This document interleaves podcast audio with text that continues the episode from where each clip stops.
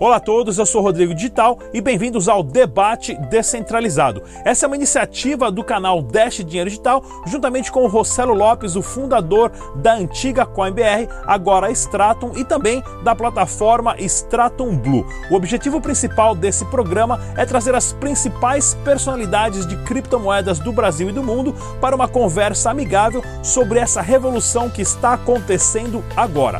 Deixe também nos comentários qual tipo de tema você gostaria de estar assistindo aqui no Debate Descentralizado e não se esqueça de curtir e compartilhar os nossos vídeos. Mais uma vez, bem-vindo ao Debate Descentralizado. É isso aí, galera. No programa hoje do debate descentralizado na nossa tela, temos também o Fausto Botelho, analista técnico da Enfoque. Ele também que é do mercado tradicional de investimentos e agora participante do mercado de criptomoedas. Temos o João Paulo, fundador da Nox Bitcoin. Temos o Geise Gava, trader de criptomoedas, e também o Charles do canal Economista Sincero. Muito bem-vindo a todos. O tema do debate de hoje é mercado tradicional versus mercado de criptomoeda. Alguns pontos que eu coloquei aqui do mercado tradicional para a gente ficar com medo, né? A Bolsa de Valores de Nova York, ali a SP 500, batendo recorde atrás de recorde. Nos últimos 4, 5 meses, o Federal Reserve né, o Banco Central Americano imprimiu mais de 400 bilhões de dólares do nada, aonde depois da depois da lei dos Estados Unidos de corte de impostos, onde as empresas foram obrigadas a cortar impostos e usar esse dinheiro do imposto para comprar suas próprias ações, inflando o mercado tradicional. Os Estados Unidos têm uma dívida de 23 trilhões de dólares. O Banco Central do Japão não para de imprimir dinheiro, que é um especialista nisso, tem a maior dívida comparado com o GDP hoje de, entre os outros países, e o Banco Central da Europa também agora lidando com o Brexit. E, por outro lado, nós temos o Bitcoin, a, a, as criptomoedas, o Ethereum, problemas de ataque de mineração de 51%, esqueceu a senha, perdeu dinheiro, não tem para quem reclamar, né? É, deixa eu ver aqui, deu pau na carteira, não tem backup, também perde tudo sem contar nos ataques de 51% e coisas do tipo. Qual que é o melhor caminho hoje para uma pessoa investir dinheiro? Mercado tradicional ou mercado de criptomoeda? Vamos conversar com o Fausto Botelho, ele que já oscilou entre os dois, os dois mercados ali durante bastante tempo. Muito obrigado pela pergunta, muito obrigado por estar aqui. É uma honra estar aí, que, aqui no meio dessas feras. E sim, eu tenho aí uma longa data no mercado tradicional Estou é, nos mercados desde 1970, mais ou menos, e eu acho que eu, eu, eu me sinto um felizardo, porque eu tive a sorte de dar carona para uma pessoa três vezes. A, a, viagem foi de três horas de ida, mas três horas de volta, seis horas, seis, seis vezes três, 18 a 20 horas que eu fiquei aprendendo aula particular de criptomoedas. Isso é uma, uma coisa rara, poucas pessoas têm essa oportunidade. E aí eu pude, poxa, primeiro constatar que eu que sou é, ligado ao mercado de cotações, gráficos, notícias de, de, de ativos cotados em bolsas de valores até então, né? Eu pude constatar que eu estava comendo uma barriga enorme, porque eu não, não estava ligado nessa nova classe de cripto de, de, de, dessa nova classe de ativos que são os criptoativos.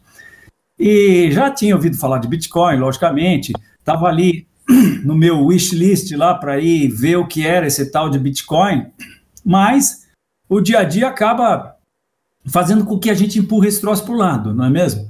Então, uh, de repente, eu ganhei uma, uma quantidade enorme de, de, de, informações, fui atrás, primeira coisa de pegar as cotações para fazer o gráfico, fiz o gráfico do Bitcoin, em seguida analisei e comecei a tremer. Nós estávamos em janeiro de 2017, porque o mercado estava testando os mil dólares, o, o, Bitcoin, e eu projetei o último movimento de alta, aquilo projetava para 100 mil dólares. Eu falei, puxa, isso é uma oportunidade no, no, na vida, né?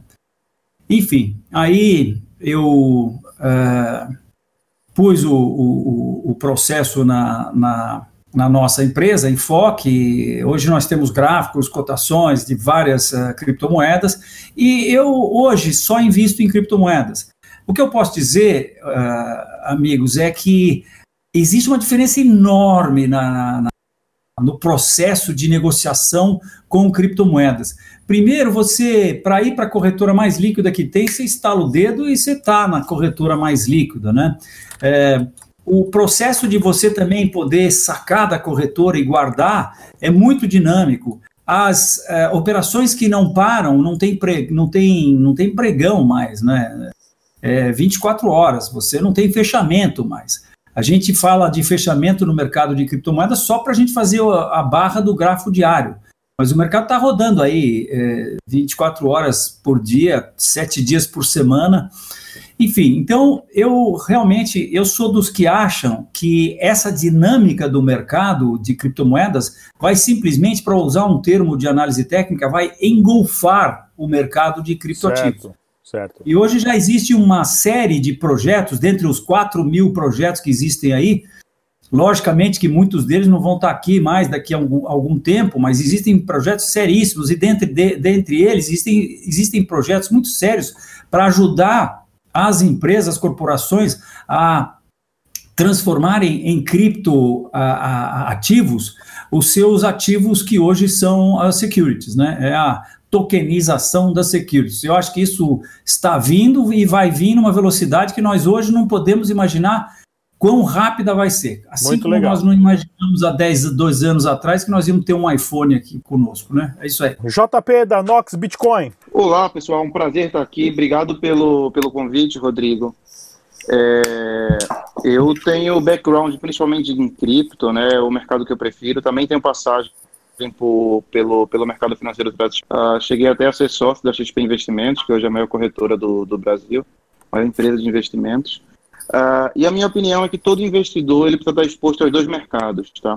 Uh, acho que até pela essência de mercado, mercados financeiros e outros, vivem uh, a ação está no momento bom, eventualmente fundo imobiliário está no momento bom, eventualmente cripto está no momento bom, e acho que pensando como investidor é importante estar exposto a diversas classes de ativos.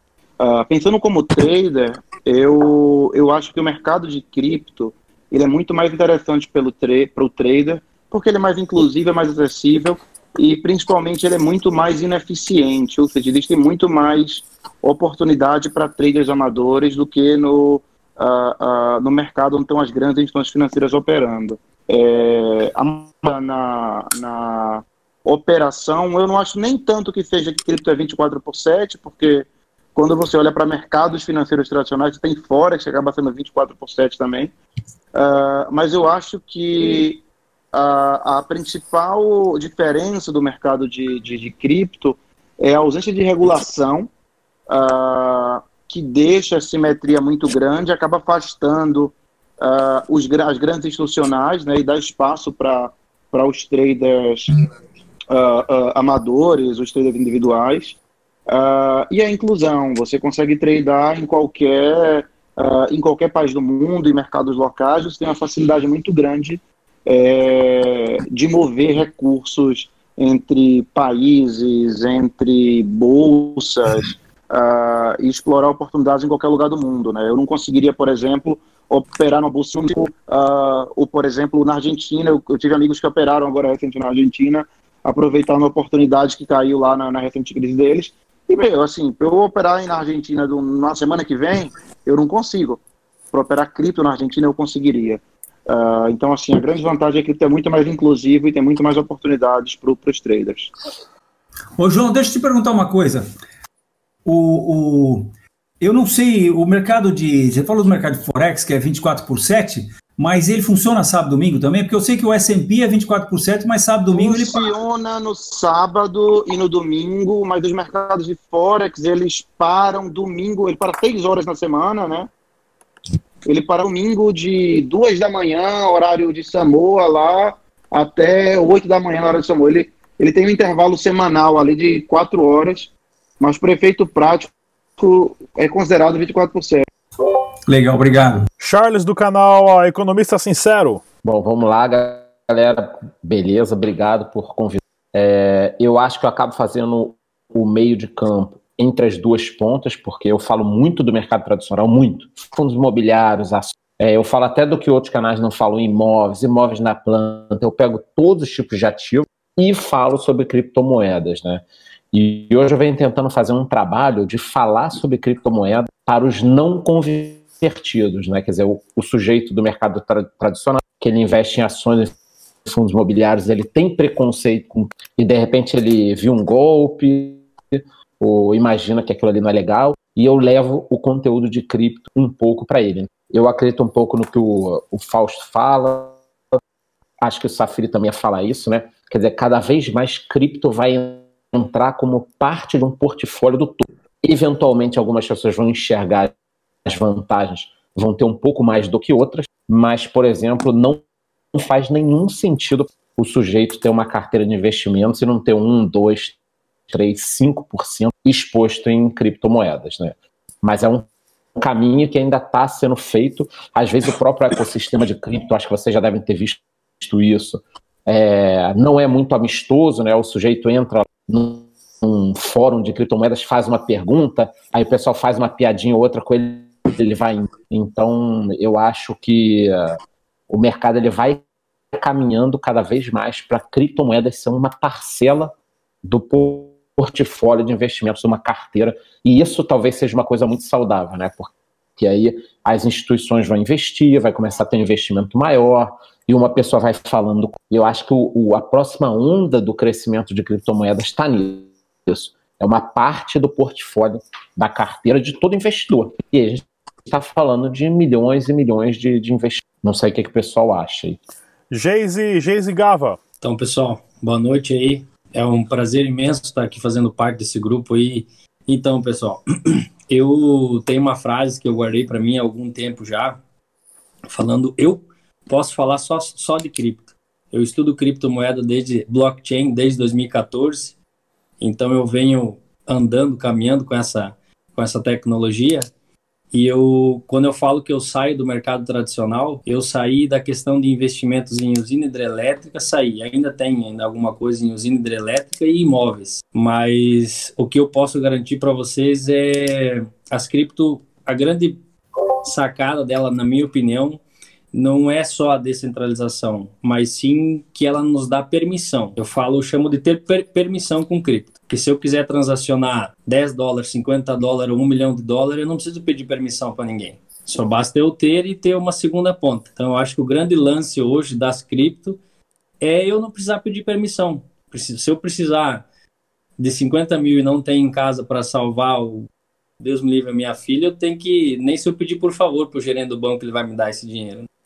Então, é o grande lance é isso e é um mercado embrionário ainda, a gente vê é, que está só começando. Eu só tenho uma questão para uma discussão saudável ali com o JP, que ele fala nesse mercado que ele auxilia bastante nos traders, os trader amador. Eu discordo, porque eu já vi na pele, já senti na pele, já vi muitas cagadas das grandes e não estou falando de 5, 2 ou 3 bitcoins. Já vi trader aí perder 300, 400 BTC em 30 dias. Ou seja, o amador não tem vez nesse mercado, né, Fausto? Ele engolfa mesmo. Ele pega, apertou o botão errado ali, não sabia o que está fazendo, ele vai lá e te tira do jogo, te elimina. Não te dá a segunda chance. É uma então coisa... é um mercado que exige conhecimento, né? É, uma coisa interessante que o JP falou também ali, que é o seguinte, né? Ele falou assim: ah, hoje a gente tem oportunidade de investir num, num ICO, que eu não sou muito fã de ICO, mas você tem a oportunidade de investir num ICO de uma empresa na China, na Coreia, no Camboja, na Europa, muito fácil, muito rápido. Essa oportunidade antes ela sempre existiu, mas ela existia para um grupo muito, muito fechado que era uma elite gigantesca que é o caso do, do George Soros, que na década de 80 quebrou o banco da Inglaterra apostando né, é, contra, contra, contra a libra esterlina. Então, antes era meia dúzia de pessoas que tinham esse acesso à informação, que tinham esse acesso a, a, a você investir em empresas no exterior, movimentar dinheiro de um país para o outro, de um banco para o outro, e essas pessoas ficaram milionárias e bilionárias. Hoje esse acesso está para qualquer peão que tem um laptop. Né? Porém, também o cara vê um curso lá de graça no YouTube, aí ele aprende a palavra resistência a, a, a, e topo e Fibonacci, acha que sabe tudo e vai, mete dois, três Bitcoin e vai, vai embora mesmo. É o que mais tem por aí, a galera. Concordando, concordando com, com o amigo Geise, assim, o mercado de cripto é extremo risco, né? É, mas ele é um mercado é, bem inclusivo, assim, Sim. no sentido de qualquer um, os mesmos instrumentos que você consegue operar em cripto facilmente, é super complicado operar em bolsa. Eu estou tentando, tem uma corretora americana lá, lá de FX desde janeiro do ano passado querendo fazer cadastro, cara. Os caras pedem tanta coisa ali que acho que eu nunca vou conseguir é, é, negócio lá que eles pedem. Então, o mercado de cripto é bem, é bem inclusivo. Agora sim, é um mercado de extremo risco. E risco não tem, é, não tem segredo. Algum, alguém, e talvez muita gente, dependendo da direção do mercado, vai perder dinheiro e vai perder uh, muito, talvez. Eu não acho que o mercado de cripto seja fácil, nem o mercado é. Uh, mas se você for tentar operar, usar suas técnicas uh, no mercado competindo contra o robô da UBS, da XP, do Goldman Sachs, cara, o mercado tradicional ele é muito competitivo. As operações são para ganhar ali, velho, 0,1, meio por cento. É difícil para cacete. Muita oportunidade, assim. É, é, mais óbvio, se o cara se expor, velho, com a volatilidade, neguinho perde dinheiro e perde mesmo, né? Não, não, eu não quis dizer que é fácil, realmente não é fácil, não. Sim. Mas ele é mais, mais, mais fácil uh, do que o mercado tradicional. Vamos, vamos falar um pouquinho do mercado tradicional, então, que você falou que é mercado de risco. Eu acho o mercado tradicional de muito mais risco. De setembro até janeiro, o Banco Central Americano imprimiu 470 bilhões de dólares do nada. Imagina se isso acontece no mercado de criptomoedas. 470 bilhões de bitcoins são inventados ali de um dia para o outro. Né? A dívida dos Estados Unidos está em 23 trilhões de dólares. Ah, o, o, o, que o Fed né, fez agora nos Estados Unidos, eles não falaram de afrouxamento quantitativo, mas sim de Ripple, né? Que são as opções de compra de, de, de ações. Uhum. É, é, um sistema tão fraudulento que chega a dar medo. Vamos conversar com o, com o Charles. Charles, fala pra gente, quais são os riscos hoje do mercado tradicional? É, é Bolsa de Valores do Brasil bateu 118 mil pontos, caiu essa semana. Nasdaq, SP500, recorde atrás de recorde tudo desse dinheiro de mentirinha que não param de imprimir. Como isso? Bom, vamos lá. Primeira coisa é o seguinte, né? É, eu posso falar do Charles Investidor. Óbvio que nos últimos 3, 4 anos eu estou aproveitando o ciclo de alta, né? Porque isso é um ciclo, né? A gente sabe que funciona de, dessa forma. Então, é, tanto aqui no Brasil quanto lá fora, a gente está vivendo um momento para quem está no mercado muito positivo, né? O que causa uma distorção. Por que causa uma distorção? Porque além da gente ter essa questão de governo imprimindo dinheiro, empresas comprando as próprias ações, então é, é você causa uma, uma espiral que é, é uma loucura, né? Porque os governos compram ações de empresas, né? O que é um negócio meio impensável, né? Direto ou indiretamente, o governo japonês, o governo americano, bancos centrais estão comprando ações. É, pode não estar tá comprando assim. Não é o Banco Central que vai lá e compra, mas o Banco Central está dando dinheiro para comprar ações. E aí, fora isso, você tem um efeito que é muito mais danoso e que aí eu sinto muito vendo essas questões, que é o seguinte: quando as pessoas vão vendo o mercado subindo, elas se sentem confortável, né? Ela, a pessoa fica muito confortável e ela acaba portando mais. Então, Fausto deve estar vendo isso, outras pessoas estão vendo isso, que é o isso acontece no Brasil e nos Estados Unidos. Cada vez mais as pessoas vão aportando mais no mercado de renda variável. Então, aquele sujeito que tinha um pouquinho no, na, na Nasdaq, na Bolsa Americana, na Bolsa ele vai vendo aquilo subir sem parar, ele vai aportando mais e mais e mais e mais e mais. Então, no momento, a gente tem o, o pessoa física aportando, Banco Central aportando, empresas aportando. Então, realmente, você está dando uma esticada muito grande. E isso é cíclico uma hora a Vai música acabar. para, né? Isso eu, eu, falei hoje, uma hora a música para, daqui a 10 anos recupera? Recupera, óbvio que recupera, sempre recupera, mas uma hora a música vai parar e eu acho que as pessoas não estão muito se dando conta. E, e, e para já antecipar, que eu não sei se é um assunto que todo mundo pode falar, acho que o Fausto pode estar querendo falar também, é o seguinte: a grande questão é, agora é a gente pensar qual vai ser o detonador disso, né? Porque vem subindo, subindo, subindo, subindo. Qual é o detonador? É o coronavírus? São as eleições americanas? O impeachment é, do Trump que tá é, para rolar aqui. o impeachment é. do Trump. Será que algum democrata. Imagina se o Bernie Sanders ou aquela Elizabeth Warren tiverem qualquer chance de ganhar. Cara, é um negócio. Eu, por exemplo, saio do mercado na hora, porque eu não vou esperar.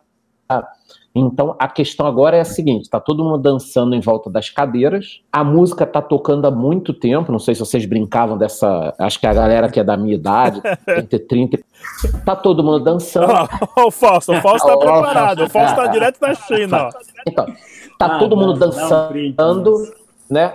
Todo mundo dançando e a música vai parar uma hora. A gente, a gente sabe que vai parar. Só que quem entrou na festa agora não sabe. Eu acho que se formou um, eu não vou chamar de bolha, não, tá, gente? Eu não vou chamar de bolha porque é meio complicado. Eu acho que assim, esticou um pouco, os números esticaram. E a grande questão é o que vai causar essa detonação para corrigir, por exemplo, 30% a Bolsa Americana ou a Bolsa Brasileira. Isso é que a gente tem que pensar agora, entendeu? Acho que aí eu devolvo aí, se alguém quiser opinar. É. Esse mesmo é, é, detonador pode fazer o contrário, o oposto com criptomoedas, né? Fazer com que suba. Então, o que, que vai Vai ser o impeachment, eleições, é. vírus. Irã, que que é? Irã, Brexit e tudo Irã. mais, verdade, é. é. JP. Eu concordo, eu concordo com o que os amigos falaram, tá? É, é, essa impressão de, de, dinheiro exagerada, assim, não tem nem o que discutir, ela é danosa, ela é danosa, isso vai ter um efeito, embora a gente não consiga saber exatamente quando. É, e essa, essa impressão desenfreada de dinheiro, juros sendo mantidos artificialmente baixos, está uh, fazendo com que os ativos globais vejam se, venham se valorizando uh, dia a dia, ano a ano, né? E é uma valorização uh, forçada artificialmente, porque o mundo está com muita liquidez, não tem para ir para onde ir esse dinheiro todo, e os caras compram mais ativo, com PL cada vez, PLs cada vez maiores. Né? Isso é um pouco do que está acontecendo no Brasil. os juros baixaram, o investidor não sabe onde vai, as ações começam a subir, a bolsa sobe como um todo, e aí quando houver a, houver a ressaca para baixo, não apenas no Brasil, como no mundo todo, a queda vai ser feia. Entendeu? Vai ser feia. Então, mesma coisa que tem coisa super precificada, vai ficar sobreprecificada em algum momento. É, e esse movimento todo acho que beneficia o mercado de, de criptoativos. Esse excesso de liquidez, ah, inevitavelmente, ajuda ajuda Bitcoin, ajuda ativos alternativos a se valorizarem, Uh, mas eu acho que os ativos vão ser mais antifrágeis, mais resilientes uh, quando vier o próximo gatilho aí da próxima crise. Geise, Geise Gava. É, eu, a minha questão no mercado tradicional, eu tento me proteger com duas maneiras, né? Tem o Bitcoin fazendo trader com ele, mas como reserva de valor e respeitando o que já vem se provando há milênios, que é o ouro, né? Mas eu não eu, a minha pessoa como investidor, eu não arrisco no mercado tradicional. Então eu prefiro ter algum imóvel que eu vou ter, vou ter eu o cuidado dele, mas do jeito que está o mercado, essa falácia, esse oba-oba aí, que os amigos falaram, essa impressão de dinheiro a rodo, eu percebo, não sendo especialista na área de investimentos tradicionais, eu percebo que isso não está correto. Uma hora vai chegar no. Vai ter o, o o repique contrário e que nem o amigo falou aí, a gente não sabe se vai ser o coronavírus, se vai ser a, a impeachment, se vai ser uma união disso tudo, mas algo vai ajudar o mercado a, a baixar, a baixar, com toda certeza. Fausto Botelho. Olha, eu sexta-feira fiz um vídeo é, em que eu falava que eu não estaria comprado, eu não passaria comprado o fim de semana nos mercados tradicionais é, esticados do jeito que estão, mas nem que a vaca tussa. Porque o ponto é o seguinte: o mercado, então, na segunda-feira caiu e agora ele tá, vai, não vai, né? É, não está mais nos, nos, níveis mais altos da história, mas o, o, e aí as pessoas falam, ah, o mercado está caindo por conta do, do vírus. Não, o mercado não está caindo por conta do vírus. O mercado está caindo por conta de qualquer pedrinha que cair no caminho, qualquer coisinha que, que, que possa acontecer, que pode ser o detonador disso. A gente sabe que, por outro lado, tem forças poderosas que estão trabalhando para que isso não aconteça nesse ano, porque nós vamos ter eleições nos Estados Unidos.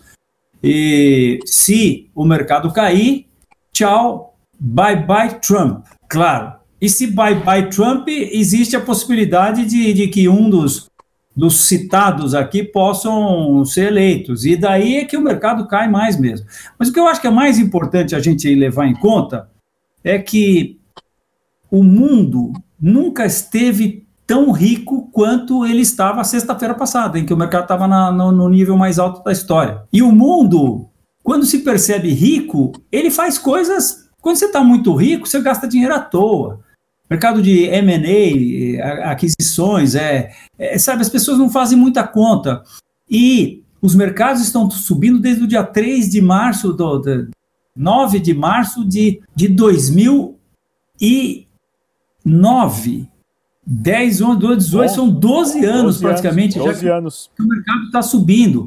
As pessoas esqueceram que os mercados caem. Eu estava vendo um ativo aqui agora, que é, que é Magazine Luiza, subiu, desde 2016, subiu 40 mil por cento, 40 e poucos mil por cento. É, então, o, o importante é que, primeiro, as pessoas não têm ideia no mercado tradicional de que quando a queda começar, elas não saem mais. Aliás, eu tive um insight disso ontem. Estava sentado num banco vendo meu iPhone lá no clube. Chegou uma pessoa, uma moça que eu conheço, falou comigo, sabe que eu faço vídeo, não sei o quê. E aí, como é que tá a bolsa tal? Eu falei, bom, é, então, eu falei, ó, soltei um vídeo assim, dizendo que eu não ficaria comprado nem a pau. Ela falou, é, é eu estava pensando em vender, mas agora não vendo mais, né?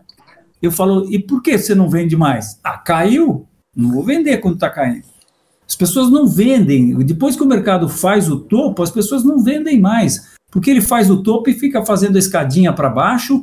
E quando eles querem vender, eles vão esperar um pouquinho, mas de repente o mercado dá uma baita de uma alta, aquilo reforça os. os, os uh, o medo. As, não, re, reforça a, a, a, esperança das pessoas que o mercado volte para o topo, enfim, não, não sai mais. Então, hoje, as pessoas que seguem a linha do tem duas, duas linhas no mercado de ações, né?